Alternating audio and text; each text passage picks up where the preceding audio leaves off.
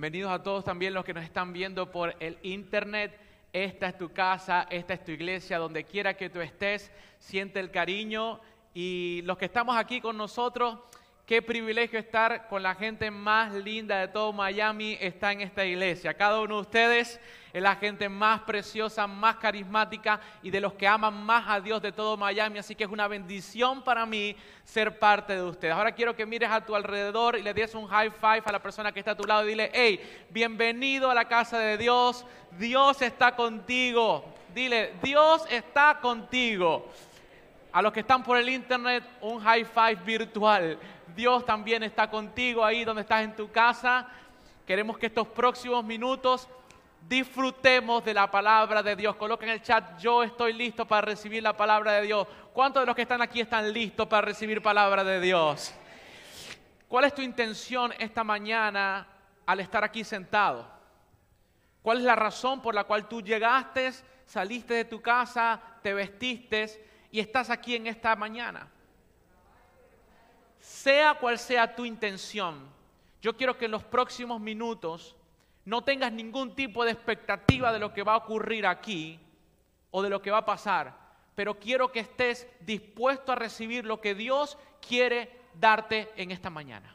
Así que quítate toda, toda expectativa, no quiero que tengas ningún, ningún límite, quiero que abras tu mente y simplemente escuche la palabra de Dios y dile, Señor, habla hoy a mi vida, no al vecino, no a la persona que está por el internet en cualquier parte del mundo, simplemente a ti. Esto es algo personal, esto es algo íntimo contigo mismo. Por eso quiero que cierres tus ojos, coloques la mano en tu corazón y repita lo que siempre repetimos antes de predicar. Repite conmigo, me siento bien, soy amado, soy perdonado, soy un hijo de Dios. Mi ministerio comenzó hace más o menos unos 16, 15 años. Y cuando comenzamos en nuestro ministerio estábamos muy eh, muchachito, ¿verdad? Sigo siendo muchachito, pero más muchachito. Y nos reunimos cinco muchachos y la pregunta es, ¿qué vamos a hacer? Y uno dijo, mira, ¿qué tal si hacemos un grupo de música y, alabamos a Dios? Pues yo dije, excelente. De una vez sin haber practicado, dijimos, vamos a pagar un estudio de grabación, escribimos una canción, contratamos un productor, hicimos una canción lo más actualizada que podía. Nosotros queríamos llegar a ser como los Backstreet Boys del momento. ¿Algunos, ah? los que no saben qué son los Backstreet Boys, búscalo en Google, que ahí te dice, después de la Biblia, Google te da todas las respuestas. Así que usted busca en Google que eran los Backstreet Boys. Así que nosotros fuimos, hicimos la canción, la escribimos, fuimos un sábado de mañana y, la, estrenamos. Estábamos esperando, wow, que la gloria de Dios eh, estuviese ahí con nosotros. Y la gente comenzó a llorar y la gente comenzó a... Yo veía los rostros de las personas llorando y decía, Dios nos está respaldando. La verdad es que creo que lo hacían era por pena. Decían, ¿cómo pueden estos cinco muchachos estar frente cantando de una manera tan desafinada? En vez de los Backstreet Boys, nos, nos decían los desafinados boys no le pegábamos a una nota, Rebeca, y nos quedamos frustrados y decimos, ¿qué vamos a hacer? Pues en medio de la frustración de los cinco muchachos, dos dijeron, ¿saben qué? El barco se hunde, pero yo no voy a estar aquí, así que ellos se fueron. Pasó un año entre, entre pasamos ese proceso de querer nosotros pasar de, de, alabar a Dios en la música y hacer algo que pudiésemos nosotros realmente sentir que era lo cual Dios nos había llamado para hacer. Hubo un anciano que nos llamó y nos dijo, muchachos, yo creo que es hora de que seamos realmente sinceros con, con, ustedes. Y es que esto no funciona ni va a funcionar. Es mejor que ya se olviden de la música por el bienestar de ustedes, por favor. Eso a mí me dolió mucho.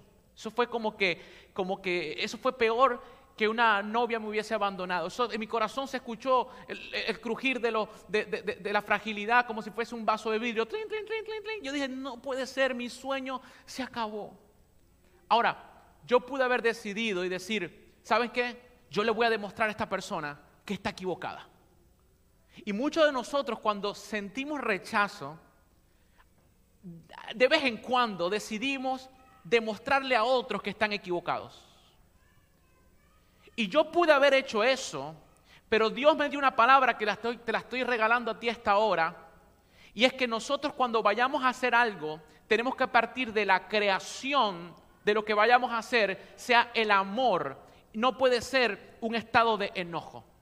Ustedes han escuchado algunas canciones que las colocan y se sienten súper deprimidos y tristes. Es porque el estado de la creación de esa canción fue un enojo, fue tristeza, fue rabia. Pero cuando nosotros creamos en un estado de sanidad, repite conmigo, sanidad, creamos cosas que inspiran e iluminan a otras personas. Por lo tanto, yo dejé eso ahí y dije, yo no tengo nada que demostrarle a esa persona, yo sé que Dios me llamó y quizás no es en la música, quizás tengo que hacer otra cosa, pero yo sé lo que Dios me dijo que iba a hacer conmigo. Así que pasó, pasó el tiempo se fueron dos integrantes, quedamos tres. Y la vida me enseñó de que no todas las relaciones que llegan a nuestras vidas tienen que acompañarnos al lugar donde Dios nos está llamando. No todas las relaciones que llegan a tu vida quizás logran un objetivo en una temporada, pero los lugares donde Dios te está llamando son lugares altos. ¿Cuántos dicen amén? Los lugares donde Dios te está llamando son lugares donde la altura también viene con un challenge. Y es que el aire es más fino, es difícil respirar en los lugares altos. No todos quieren llegar a, esos lugares pero Dios te ha dicho que vas a llegar ahí, por lo tanto mucha gente no va a creer en ti, mucha gente se va a quedar en el camino, pero tú tienes que obedecer lo que Dios te ha dicho, donde tienes que ir, si confías en la providencia de Dios para con tu vida. Así que no te pongas a pelear por las personas que te han abandonado, no te pongas a pelear por las puertas que se han cerrado. De hecho, creo que la mayoría de las respuestas a nuestras vidas son oraciones en las cuales Dios nos dice no y son oraciones en las cuales las puertas están cerradas, pero tenemos que alabar a un Dios que sabe que es lo mejor para con nosotros.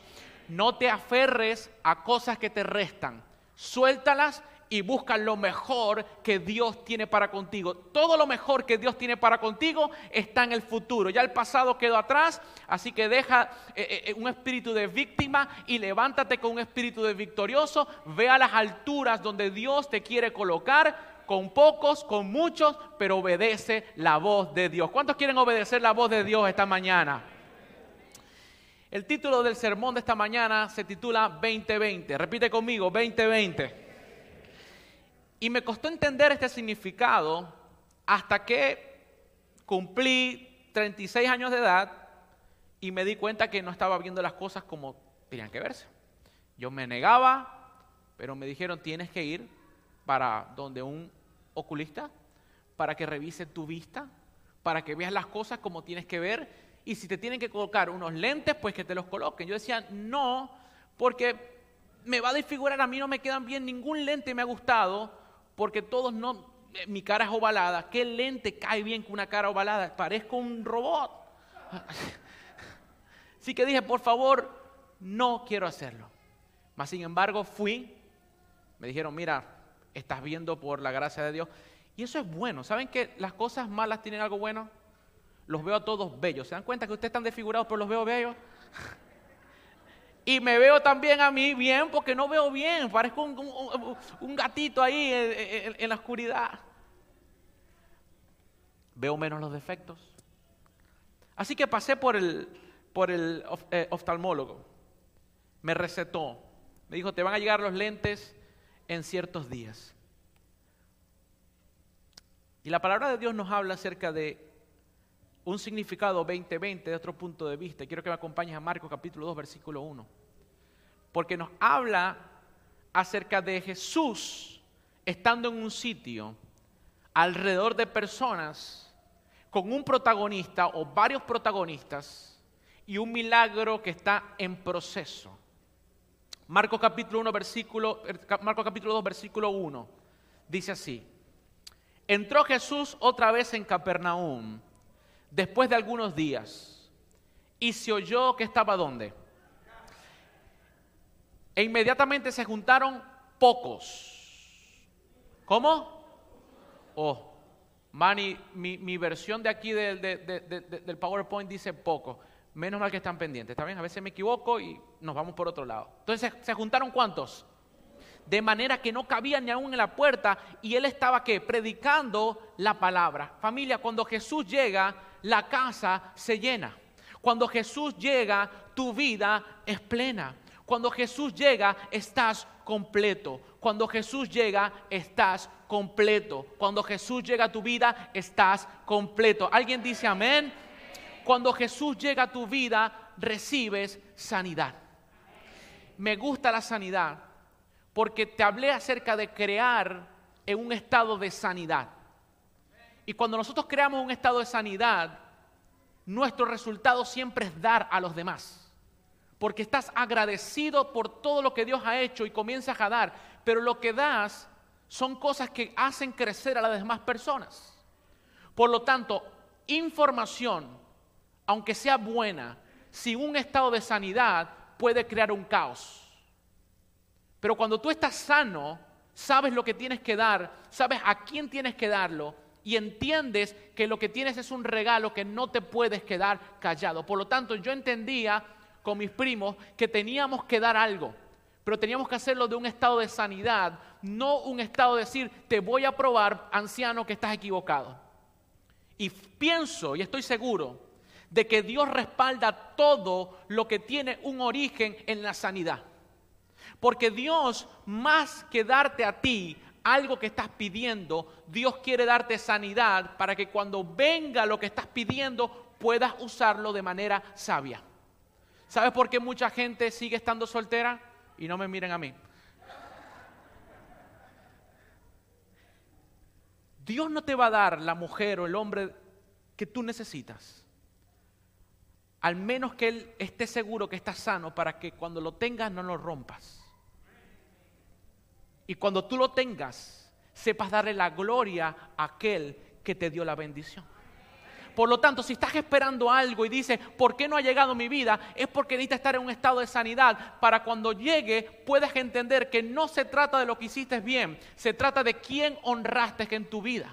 No se trata de lo muy bien parecido que eres, no, se trata de Dios y su gracia con tu vida. Y ahora lo que Dios te da no lo vas a romper porque estás sano para poder saber de que tienes algo frágil que tienes que cuidar. Las bendiciones de Dios se cuidan. Y cuando hay cosas que no llegan a tu vida es porque tienes que aprender a cuidar las bendiciones de Dios y ser agradecido. La oración no es simplemente para estar pidiendo, Dios lo que va a hacer, Él lo va a hacer y no te tiene que pedir permiso.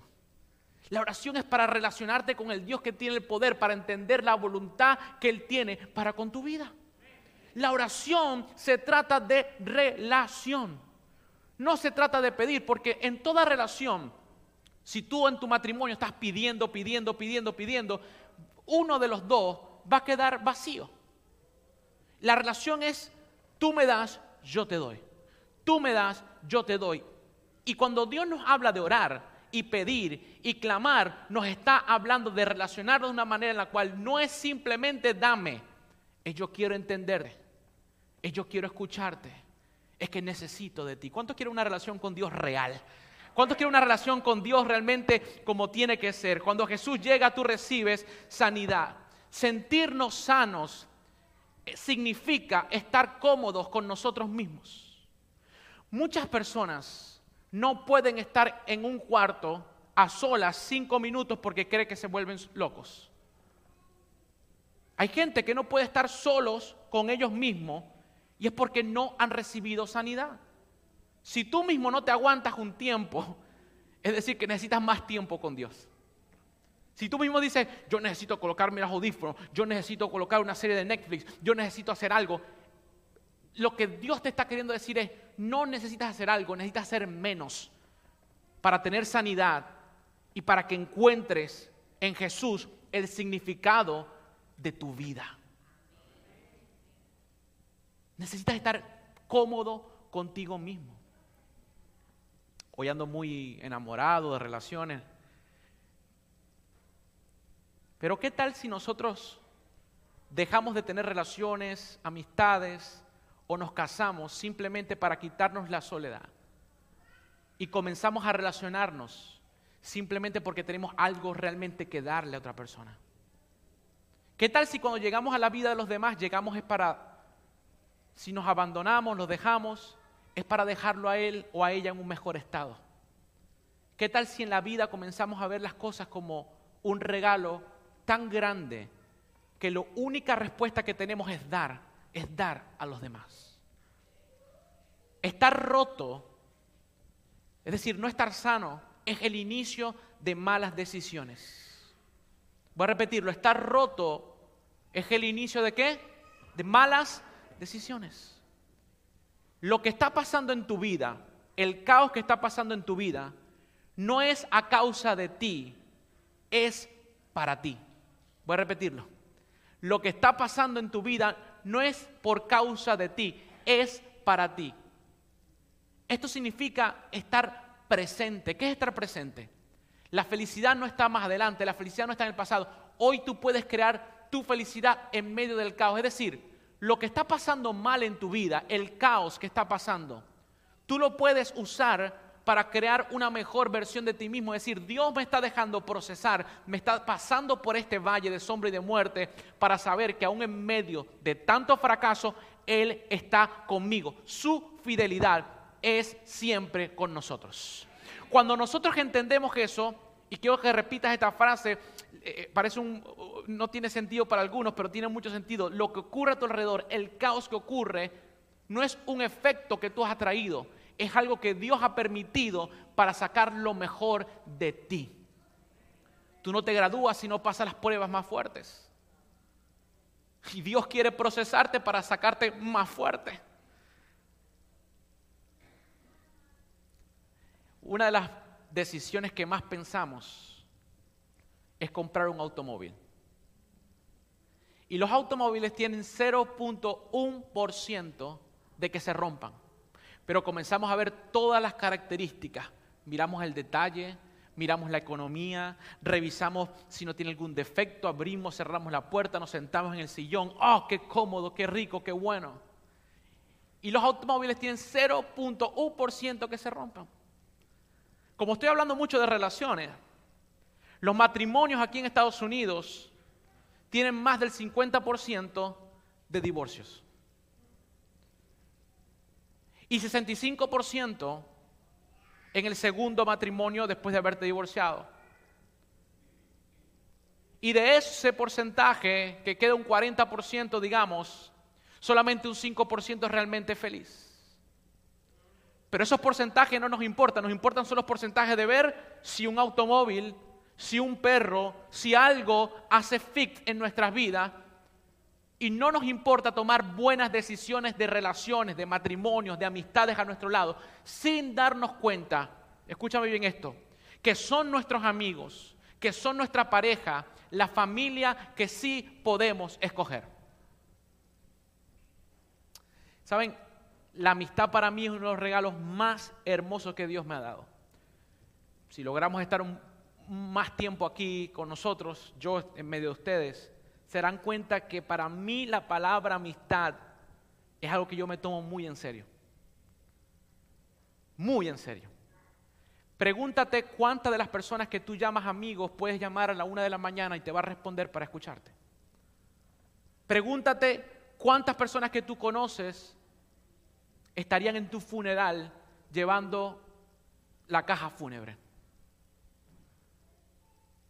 Pregúntate cuántas personas luego que haber dicho, sabes, vamos a ir a cenar un sitio, tienes el valor de decirle cinco minutos antes, no voy a ir porque tengo otra cosa que hacer. Y sabes que esa persona no se va a enojar contigo porque existe una amistad real. Esa es la amistad real. La amistad real no es cumplir por cumplir, la amistad real es ser sincero. Y para mí la amistad yo me la tomo muy en serio. Y te quiero abrir mi corazón más adelante pero voy a ir poco a poco, ¿verdad? Porque nos estamos conociendo. Pero te quiero mostrar a mis mejores amigos. Me veo más lindo ahora, ¿verdad? Hace 17 años, 18 años atrás, esto fue camino a nuestro cambio de ministerio. Dejamos de cantar y dijimos, vamos a hacer evangelismo en Venezuela. Creamos un ministerio que se llamaba Joven a Joven. Y este ministerio viajó por toda Venezuela. Se unieron mis padres, mi, mi, hermana, viajamos a Aruba, México, Estados Unidos. Fue una bendición. Yo me desgasté mis 10 años de juventud al servicio de Dios y no me arrepiento, es la mejor decisión que he tomado en mi vida. Pero ya estábamos caminando, ese es el puente, los que conocen Venezuela es el puente de Maracaibo. Esa foto es casi imposible hacerlo porque no, no te puedes parar ahí. Pero había una fila de carros que no se podía mover. Yo dije, bueno, vamos a tomar la foto para el recuerdo. Nuestra primera campaña, ¿qué ocurrió?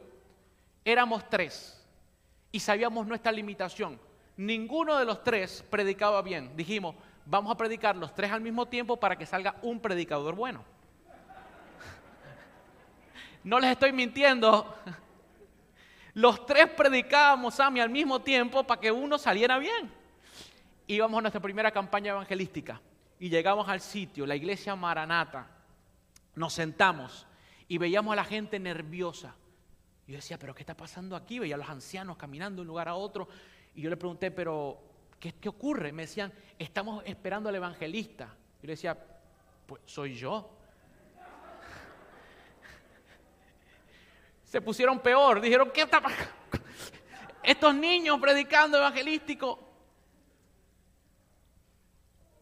Recuerdo que el primer sábado, cero visitas.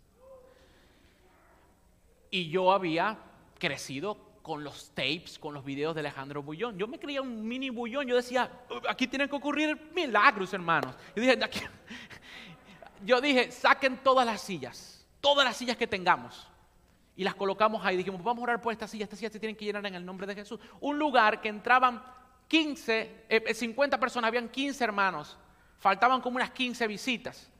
Y comenzamos a orar, salimos a repartir el, fuego, el amor, ese enamoramiento del Señor, ¿verdad? Yo le dije a mis primos, vamos a quedarnos aquí, no vamos a comer, vamos a visitar casa por casa, visitamos casa por casa. La primera noche, lleno total, 50 personas en aquel sitio, escuchando a tres bueno, dos flacos, un gordito, que era yo, predicando la palabra de Dios con una pasión y un amor que sigue estando latente en mi corazón el día de hoy. El mismo amor, la misma pasión por decirle a otros que Jesús es lo mejor en sus vidas. Así que estuvimos predicando ahí y repetíamos siempre un versículo. En 1 Timoteo capítulo 4 versículo 12 dice, ninguno tenga en poco tu juventud, sino sé ejemplo creyentes en la palabra, en conducta, en amor, en espíritu, en fe y pureza. Voy a hacer un paréntesis para hablar a los jóvenes. Este no es sábado joven, pero yo siempre yo predico a los jóvenes, a todos los que quieran escuchar.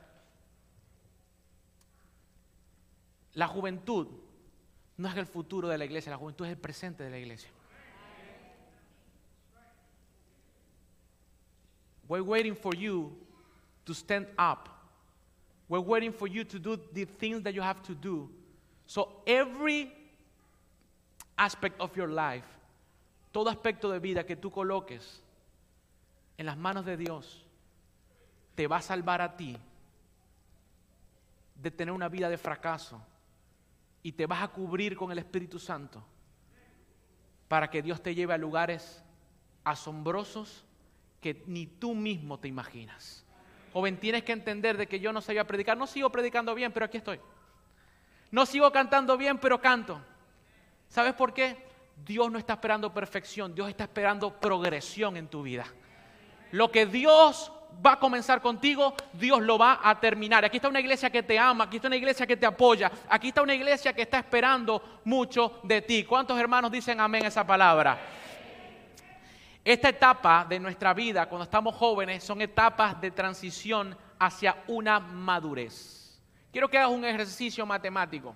Nombra cinco de tus mejores amigos en tu mente. Cinco mejores amigos, cuatro mejores amigos, tres mejores amigos. Colócale nombre. Mark, Jonathan, Esther, Leticia, cualquier nombre que tú tengas tus mejores amigos, quiero que sumes las cualidades buenas que tienen ellos. Súmalas todas. Di, wow, eh, tienen esto, es buen deportista, em, ah, se comunica bien, etcétera. Características. Ahora quiero que todas esas características imaginariamente las dividas entre dos.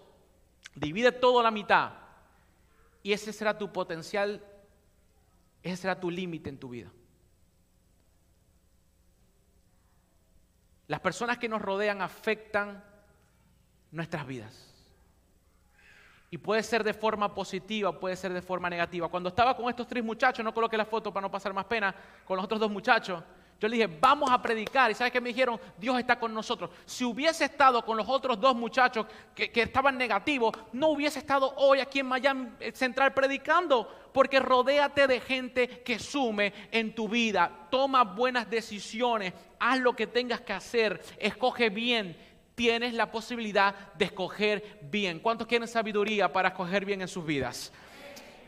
El, capítulo, el versículo 3 dice que vinieron a él unos trayendo un paralítico que era cargado por cuatro. Ahí estaban cuatro amigos cargando este paralítico.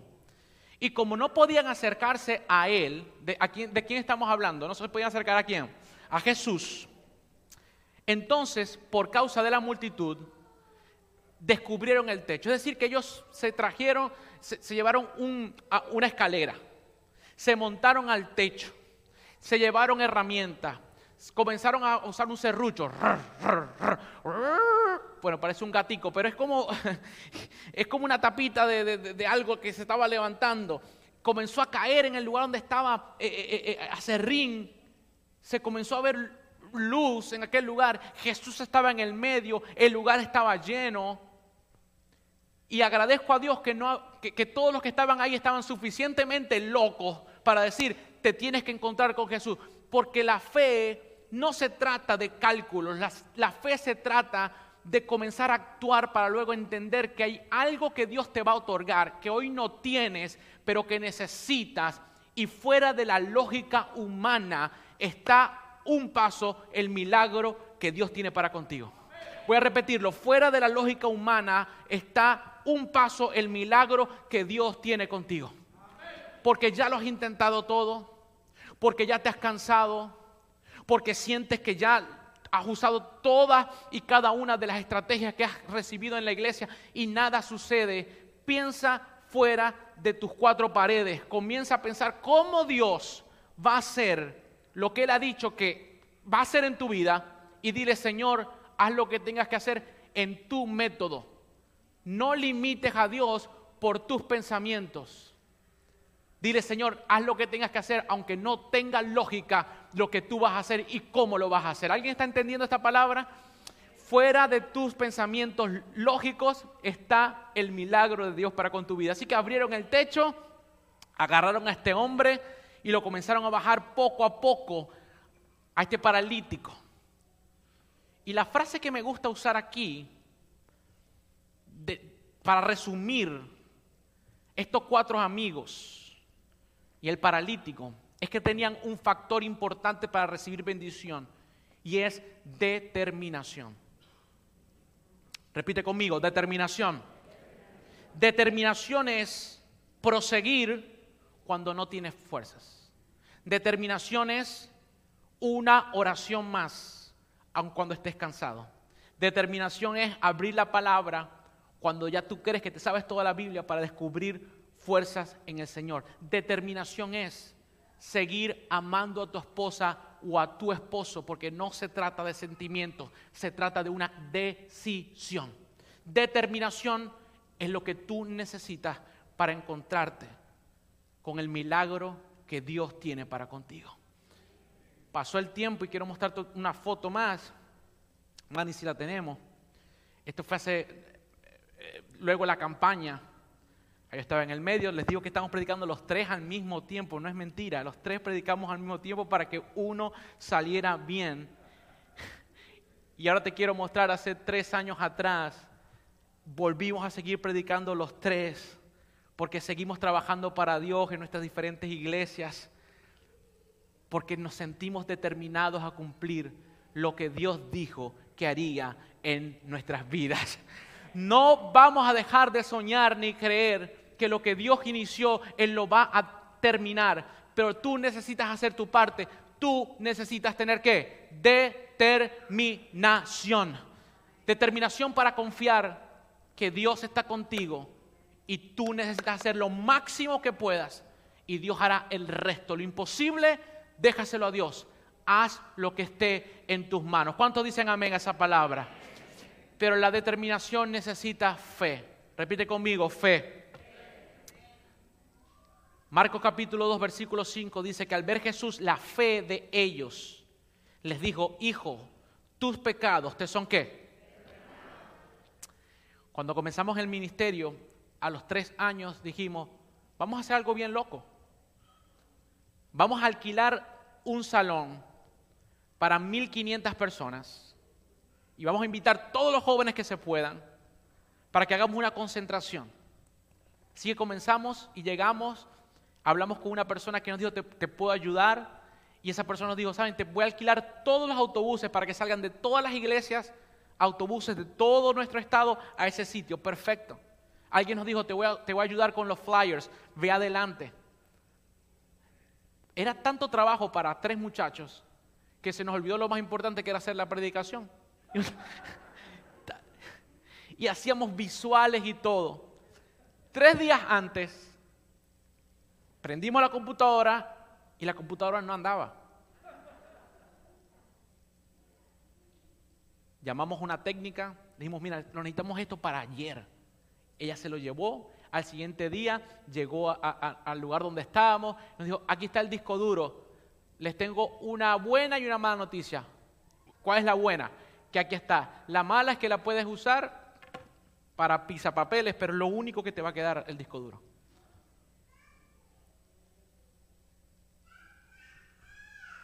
A los 15 minutos nos llamaron y dijeron, los autobuses todos están cancelados, no, no, nos están permitiendo que salgan los autobuses como lo habíamos determinado.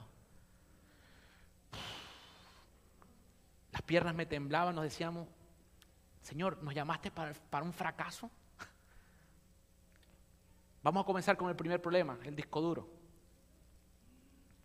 Agarramos el disco duro sin pensarlo. Lo colocamos en la mitad del sitio donde estábamos, de nuestro eh, war room. Colocamos nuestras manos sobre él y dijeron, Señor, alguien dice que este disco duro no sirve. Pero tú nos prometiste y tú vas a cumplir. Revive este disco duro en el nombre de Jesús. Y le dije a mi primo, conéctalo. Siento el mismo sentimiento de una seguridad de que Dios iba a responder. Conéctalo, dale play. Saben, sabíamos hacer todo, hacíamos hacer el jump, eso era un desastre lo que hacíamos, pero teníamos todo, colocamos todo. Y prendimos la computadora y no hubo duda de que el Windows iba a pasar. Y así fue. Dios respondió el milagro de un papel de disco duro que alguien dijo que no servía para que funcionara. Lo más asombroso es que sabíamos que ese disco duro podía volverse a dañar. Así que conectamos estos discos duros, pasamos toda la información. Al segundo de pasar toda la información, se volvió a dañar. Pero ya habíamos pasado la información, no, no, ya habíamos salvado todo. ¿Qué te quiero decir yo con esto?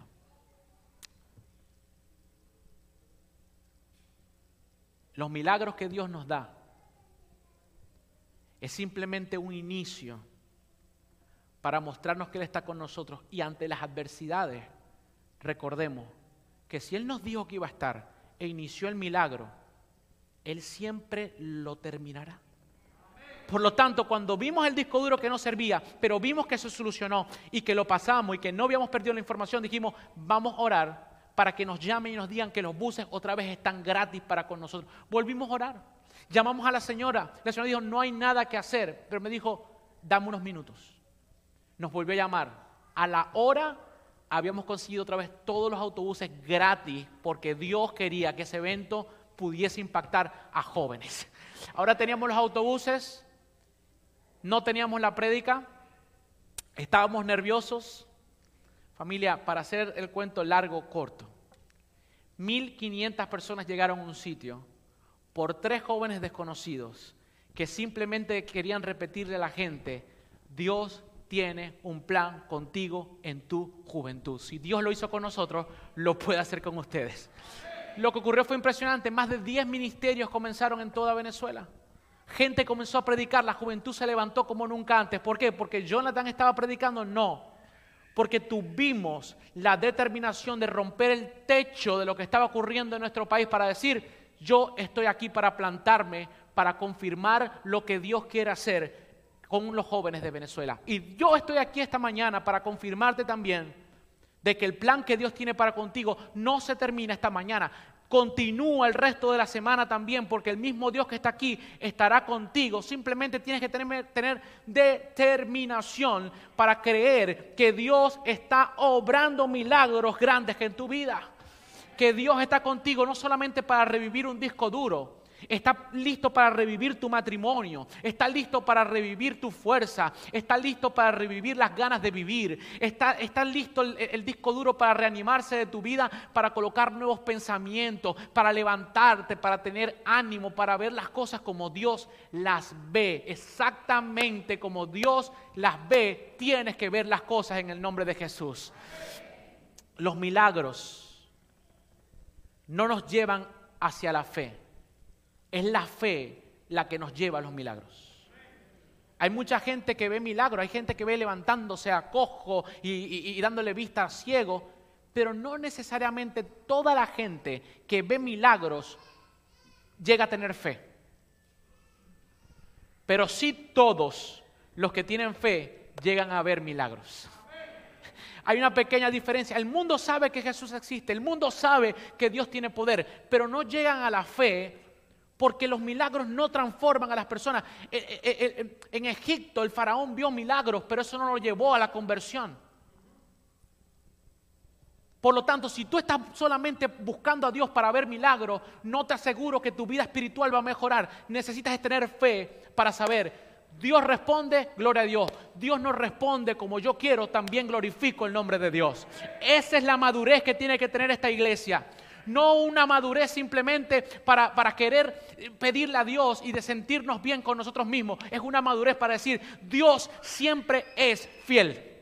Dios tiene el poder aun cuando Dios no responda como yo quiero que responda. Cuando no sane a la persona que yo quiero que Dios sane. Dios es fiel para con nosotros, familia. Si Dios te dio un milagro en el pasado, Él lo puede volver a hacer. Pero si no ocurre, sigue alabando el nombre de Dios, porque eso lo cantamos. Dios es fiel, siempre es fiel. Y al ver la fe de ellos, le dijo, hijo, tus pecados te son perdonados. Quiero terminar en esta hora, o ver para que toques el piano. Pido a la gente de adoración que venga a cantar este último, esta última alabanza. Porque los tres últimos versículos, con esto termino, dice que es más fácil decirle al paralítico tus pecados te son perdonados o decirle levántate, toma tu lecho y anda. Pues para que sepáis que el Hijo del Hombre tiene potestad en la tierra para perdonar pecados, le dijo al paralítico, a ti te digo, levántate, toma tu lecho y vete a casa. La relación con Dios es tener la determinación, repite conmigo, determinación es tener fe, repite fe, y es llegar bien acompañados. La calidad de nuestras vidas está ligada a la calidad de nuestras relaciones.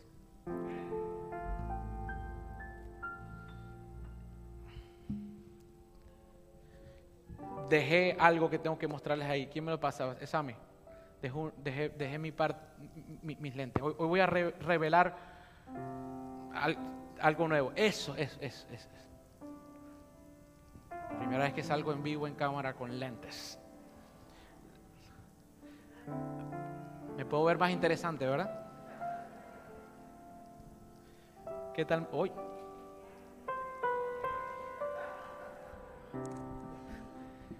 Wow, se ve más lindo de lo que pensaba todos ustedes.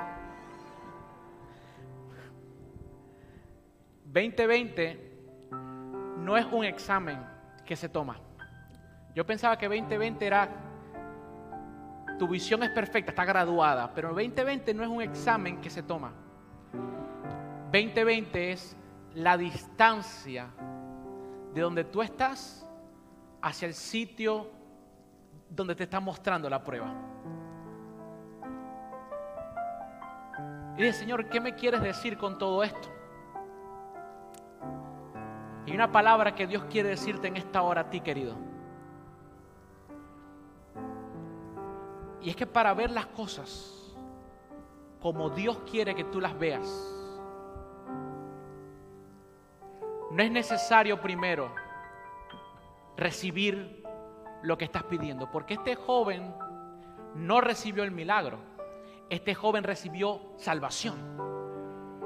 Primero fue la salvación, después fue el milagro.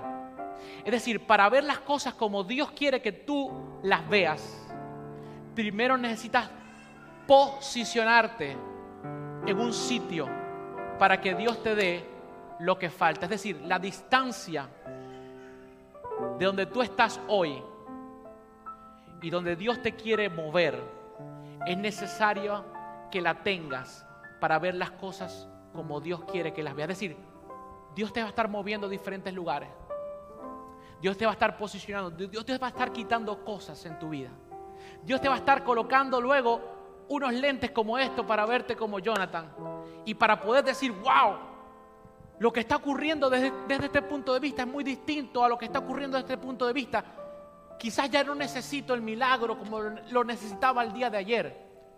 Ahora lo que necesito es la compañía de Dios en mi vida el resto del día. Tú no necesitas más milagro. Tú lo que necesitas es más relación con Dios. El milagro va a llegar. Pero lo más importante es decirle, Señor, toma el control de mi vida. Toma el control de mi corazón. Agradecele a Dios por lo que tienes y por lo que no tienes. Quiero que cantemos tu fidelidad. Es grande una vez más. Y si tú sientes en tu corazón que tienes que decirle esto al Señor, quiero que te coloques de pie de forma espontánea. Quiero que cierres tus ojos, que sea algo para ti y podamos ministrar tu vida y tú puedas tocar el cielo con tus manos. Irte con una relación y también quizás con un milagro. Vamos a cantarlo todos.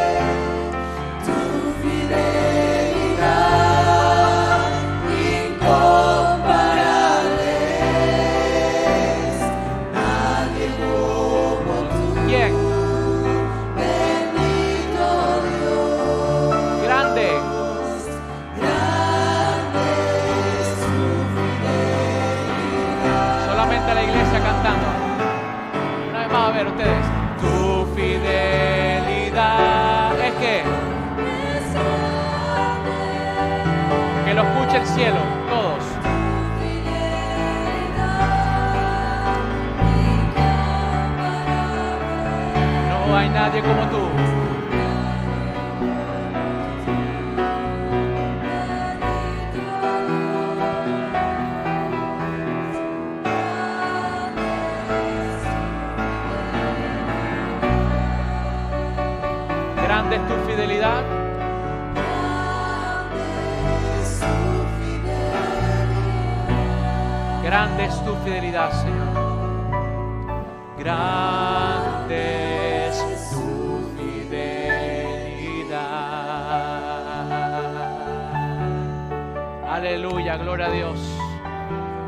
Señor está en este lugar y Dios me dice que no solamente su presencia estará conmigo, sino que también Dios está ejecutando milagros en este preciso instante. Hay gente que se volvió a encontrar y relacionar con Dios. Hay gente que comenzó a perdonarse por su pasado. Hay personas que comenzaron a dejar atrás personas que no pueden acompañarte a los lugares altos donde Dios te está llevando. Hay gente que necesita romper en el nombre de Jesús con cualquier atadura de depresión que te está matando. Y hay gente que está recibiendo liberación libertad en el nombre de Jesús en este instante por el poder del Espíritu Santo. Y cuando tú le dices, Señor, grande es tu fidelidad, los ángeles vienen, te ayudan, te toman, te rescatan, influyen nuevas fuerzas en tu vida y te dicen, tú no estás solo, tú no estás sola, sigue avanzando, firme, adelante, no te dejes convencer por las voces de las personas que dicen, no lo vas a lograr, lo vas a lograr en el nombre de Jesús. Más son los que están contigo que los que están en contra de ti. Dios está a tu lado. Levántate en el nombre de Jesús. Ora más que nunca. Abre la palabra de Dios como nunca antes y dile, Señor, dame la victoria. Dame la victoria porque estás conmigo, Señor. Oro por tu familia, oro por tus hijos, oro por lo que está en tus manos, oro por lo que no ha llegado todavía. Oro por los milagros que estás pidiendo, oro por la relación que estás queriendo tener con Dios de manera intencional. Oro por cada una de las batallas que estás a punto de enfrentar, para que aun cuando las piernas te tiemblen, puedas estar seguro de lo que Dios ha prometido, Dios te lo va a dar. Porque Salmos 23 dice, aunque andes en valle de sombra y de muerte, yo estoy contigo. Dios está contigo. Al igual como estuvo ayer, Dios sigue estando contigo. Tienes que creerlo. Confía en Él. Adelante. Firme. Dios está al control. Hoy, mañana y siempre. En el nombre de Jesús. Amén y amén. ¿Cuántos reciben victoria en esta mañana? ¿Cuántos pueden levantar sus manos hacia arriba y decir, Dios está conmigo? Dios es vencedor. Dios te bendiga. Gracias por estar con nosotros. Nos vemos el próximo sábado. Bendiciones para todos. Pueden tomar asiento.